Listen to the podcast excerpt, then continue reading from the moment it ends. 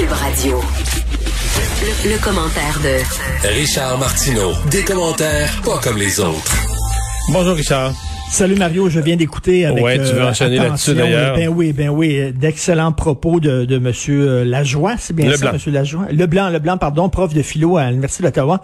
J'étais particulièrement touché lorsqu'il a dit, euh, écoute, euh, c'est très, très dur pour nous qui travaillons à l'université, qui aimons Ben oui. l'université, et euh, la réputation de notre institution qui tombe euh, en morceaux. Euh, D'où, d'où, d'où l'importance pour le recteur de parler à ce gars-là, à Taran, puis de dire, ben là, tu vas arrêter. Et je m'excuse, mais, mais toi, tu es un citoyen et tu es un journaliste. Euh, J'imagine qu'il n'y a pas grande différence là, entre le Mario Dumont à la télévision et le Mario Dumont dans la vraie vie. Mais tu penses les mêmes affaires. Je là? mais c'est plus que ça. C'est que on, on nous a dit, mettons, en matière de diffamation, nous là, euh, on explique souvent aux gens en ondes que attention à ce que vous mettez sur les réseaux sociaux. euh, c'est un média. euh, si vous diffusez une photo, si vous diffusez une fausseté, vous pourriez être poursuivi. On, on explique ça aux gens, là, la responsabilité Ben de oui. l'usage des réseaux sociaux. Tout à coup, pour un prof d'université, c'est plus vrai. Ben écoute, signé des contrats. Là. Moi, moi, j'en ai fait de la télévision avec les francs-tireurs. Dans mon contrat, c'était très, très clair. Puis aussi, j'ai été animateur euh, à LCN d'un show et tout ça. Dans mon contrat, c'est que si tu mets ton employeur dans l'embarras, vraiment, là, par euh, tes, tes comportements dans ta vie personnelle, l'employeur peut couper ton contrat. Ça veut dire, ça se fait partout, ça. Il y a des journalistes qui ont perdu leur job, il y a des vedettes qui ont perdu leur job parce qu'ils ont écrit sur Twitter et tout ça. Puis là, ils on est en train de me dire, oui, mais c'est ses opinions personnelles. Attends, mais donc, mettons si Attara ou n'importe qui d'autre euh, fait partie, mettons, d'un groupe fasciste, néo-nazi, n'importe quoi, euh, on va dire, oh, mais c'est Ils c'est- s'en vendent sur Facebook, opinions. on va dire, ouais, mais ils s'en est juste vanté sur Facebook. ce sont ses opinions personnelles. Et moi, je te demande, à, quel, à, à partir de quel moment tu cesses d'être un prof et tu deviens citoyen? À, à 100 pieds de la porte d'entrée de l'université? À 200 pieds? À 300 pieds? C'est comme la cigarette, finalement. Tu sais, t'as pas le droit de fumer proche de la porte d'entrée. C'est comme, quand il est rendu à un kilomètre de l'université, il redevient citoyen puis il est plus prof. Mais, euh, non, non, tout ça, c'est niaiseux, là. Mais Et- Richard, il y, y a un développement. Euh, il y a 20 minutes, j'avais pas vu ça. Il y a la professeure Verouchka, lieutenant Duval, là, Oui. celle qui avait été euh, sanctionnée pour le mot en haine. Elle vient d'écrire sur Twitter. sur Twitter. Elle, l'écrit pas en tant qu'universitaire. là, c'est Non, mais elle dit si Ataran s'en tire sans sanction, alors que ses propos sont racistes, et que moi, pour avoir fait mon travail dans Ben, un cours où mon syllabus avait un avis annonçant qu'il y aurait des contenus sensibles au programme, parce qu'elle avait cet avis-là, Ben oui. cette position de l'Université d'Ottawa donne froid dans le dos. Ben, excellent. Mon Dieu, ça, c'est c'est excellent. Hey, mais toi, dans sa peau, elle, elle doit pas revenir, hein? Mais, mais regarde, si tu veux comprendre Frépon, ben, tout à fait, si tu veux comprendre Frémont, quand est arrivée justement l'histoire du lieutenant Duval, voici ce qu'il a dit. Voici ce qu'il a écrit, et ça, c'est très important comme phrase. Et on va comprendre comment ce bonhomme-là, le recteur, pense. Il a dit les membres des groupes dominants n'ont pas la légitimité pour décider ce qui constitue une micro-agression. Donc, pour lui, quand tu fais partie d'un groupe dominant, tu ne peux pas te plaindre, tu ne peux pas être une victime parce que c'est seulement les groupes dominés qui sont victimes. Donc, dans sa tête, un Québécois blanc, francophone, ne peut pas euh, dire qu'il est insulté, se plaindre et demander réparation parce qu'on est dominant sur notre territoire. Voilà la façon dont M. Frémont pense. Il faut se rappeler, c'était l'ancien président de la Commission des droits de la personne du Québec. Ils ont une façon très précise de penser, ces gens-là. Là. Et tu sais, ils pensent en, en termes de les noirs peuvent se plaindre, mais les blancs peuvent pas se plaindre. Une femme peut se plaindre, pas un homme, euh, etc. C'est comme ça. Donc pour lui, des Québécois qui se plaignent, il le voit. Puis quand il dit là, euh, je réagirais de toute façon comme ça pour n'importe qui, c'est pas vrai. Si Attaran avait dit le, le quart du tiers, du cinquième de ce qu'il a dit sur les Québécois, s'il avait dit ça à propos de n'importe quel autre groupe ethnique, dont des Noirs, les gays ou tout ça, tu peux être sûr qu'on l'aurait frappé sur les doigts. C'est parce que ce, euh, ce gars-là dit, vous êtes des Blancs francophones dominants sur votre territoire. Voilà. Euh, Richard, tu nous as alerté à ça la fin de la semaine passée. Le CORIM, le Conseil des relations internationales Oui. de Montréal, qui reçoit le 13 avril comme conférencier invité euh, l'ambassadeur euh, de Chine, avec celui que les gens peut-être ont vu au bulletin de nouvelles TVA, là, qui a donné une, une entrevue à Raymond Filion, dans laquelle essentiellement, une drôle d'entrevue, il ne faisait que menacer le, le Canada de, de sanctions. Euh, ça te fatigue encore? Ben écoute, Pierre-Marc Johnson va s'asseoir. Pierre-Marc Johnson, qui est le nouveau euh, président euh, du euh, conseil d'administration du Corim. Et c'est lui qui va être l'intervieweur, d'après ce que je comprends. C'est lui qui va être intervieweur, c'est ça. Il va, il va s'asseoir et il va interviewer. Puis on s'entend, là, tu l'ambassadeur de la Chine. Tu veux pas créer un incident diplomatique. Donc, tu es obligé d'envoyer des softballs. Euh, tu sais, après cette rencontre-là, il y aura pas, habituellement, au Corim et ce genre de déjeuner-causerie, les gens peuvent poser des questions de la salle. Moi, je suis allé à quelques reprises dans des affaires comme ça. Les gens de la salle peuvent poser des questions. On s'entend que ce sera pas ça. Ça va être des questions softball. Écoute, je ne peux pas comprendre qu'au moment où Christy, il y, en a un qui est en procès encore. Là.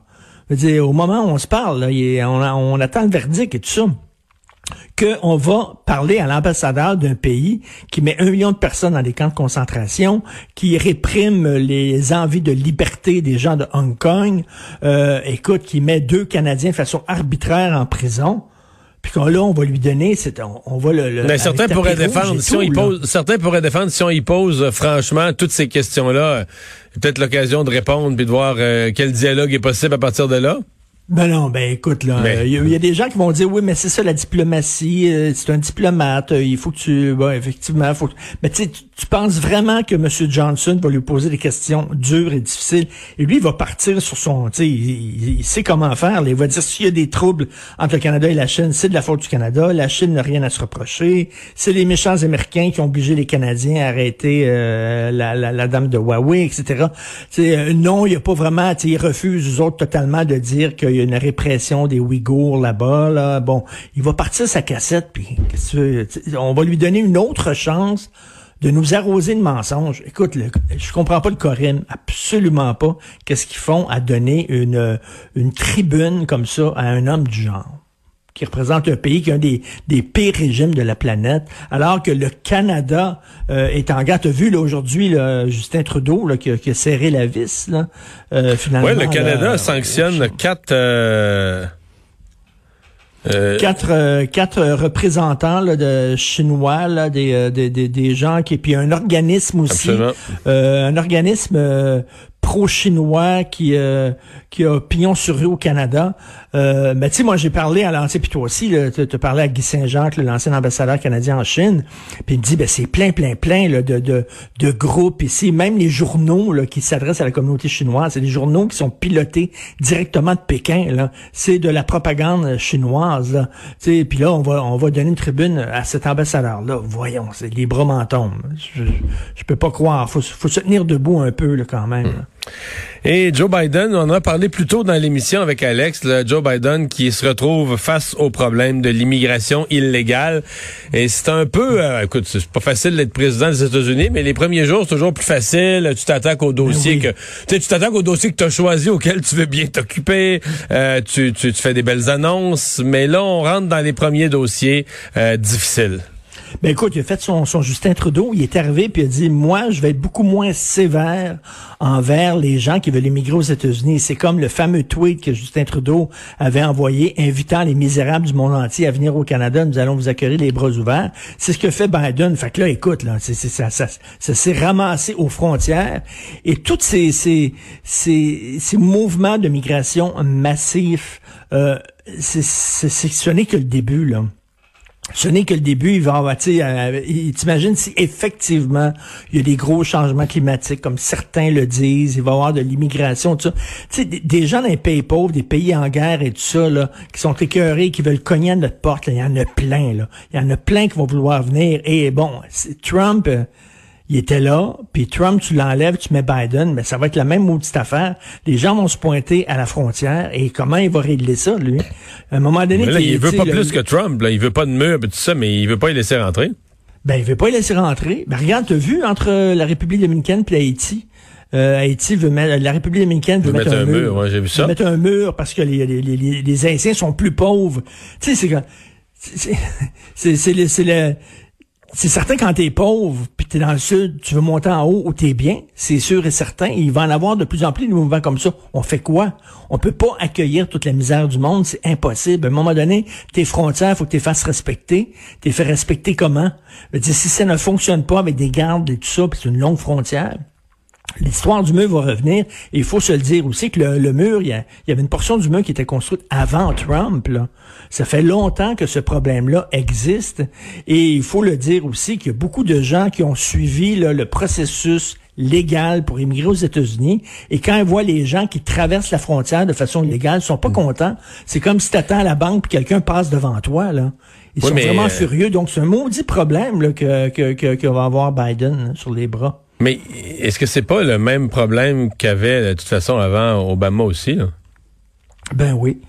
Ben, en fait, c'est pas sous Obama qu'on a construit euh, une portion de ce mur-là. Ben, sûrement. il y en a des bouts qui ont été faits sur différentes administrations. Mais euh, je veux dire, Obama, là, durant ses mandats, avait avait euh, expulsé du pays des des milliers et des milliers et des milliers ben, d'illégaux. Mais tu le sais, quand c'est les démocrates qui font ça, c'est moins pire. Hein, c'est moins pire. Quand c'est des républicains, on dirait que c'est épouvantable. Pourtant, c'est le même, c'est le même problème. Il faut dire que Trump, la façon dont il le faisait, était pas très très gracieuse. Non, puis le euh, mur, ça, disons, ça faisait une façon assez, euh, pour le moins originale de s'attaquer à la chose. De toute façon, le mur, on a vu que ça servirait à rien quand on a vu les gens rentrer dans le Capitole sans aucun maudit problème. puis tu dis mur, pas mur, là, ils sont capables de l'escalader le mur. Salut, ça. Salut, demain.